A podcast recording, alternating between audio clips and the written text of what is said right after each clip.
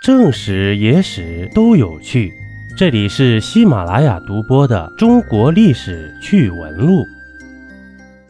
中华文化源远流长，从古至今，除了中国这个伟大的称号，还有华夏、中原、九州、神州这四大别称。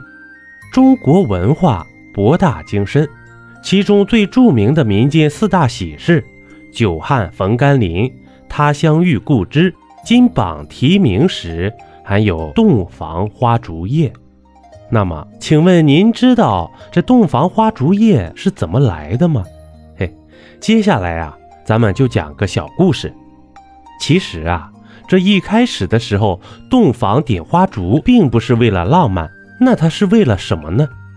最早的时候呢，为了避免新人害羞，这洞房啊是从来不点灯的。咱们现在有个有趣的说法，叫关上灯，哼，都一样。嘿，这懂的都懂。新郎新娘直到第二天天亮以后才能够看清楚对方，到那时后悔已晚矣。但是啊，后来为什么又点上了灯呢？这可不是为了及时看清对方庐山真面目啊。相传古时候有一位田秀才。他饱读诗书，能文善对。后来啊，经这媒妁之言，娶到了一位非常有才华的姑娘，两人也是门当户对。这结婚当晚呢，姑娘调皮，想调侃一下田秀才，于是就给他出了一个上联：“点灯登阁各攻书。”这意思就是点上灯，登上楼阁，各自读书啊。这还强调说呢，如果相公对不出来，我们两个就分房睡吧。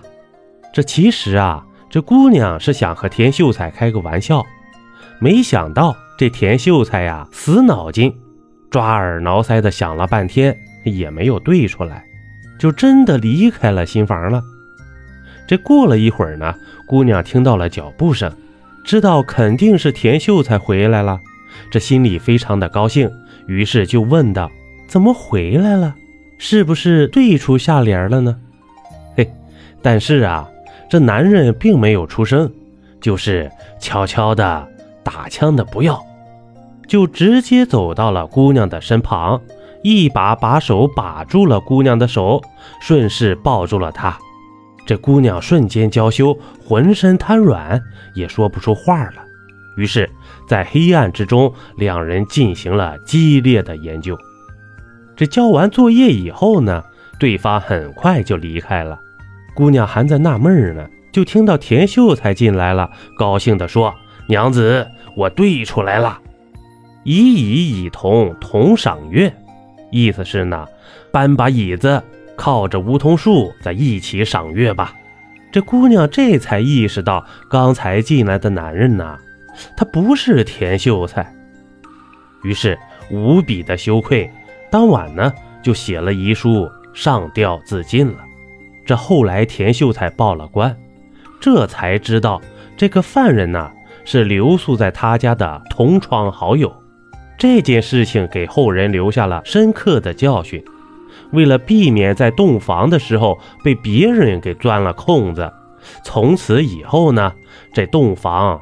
就点起了花烛了，所以啊，关上灯其实还真不一样。一杯故事，一口酒，这里是历史绞肉机，我是金刚经。本集播完，感谢收听订阅，咱们下集呀，不见不散。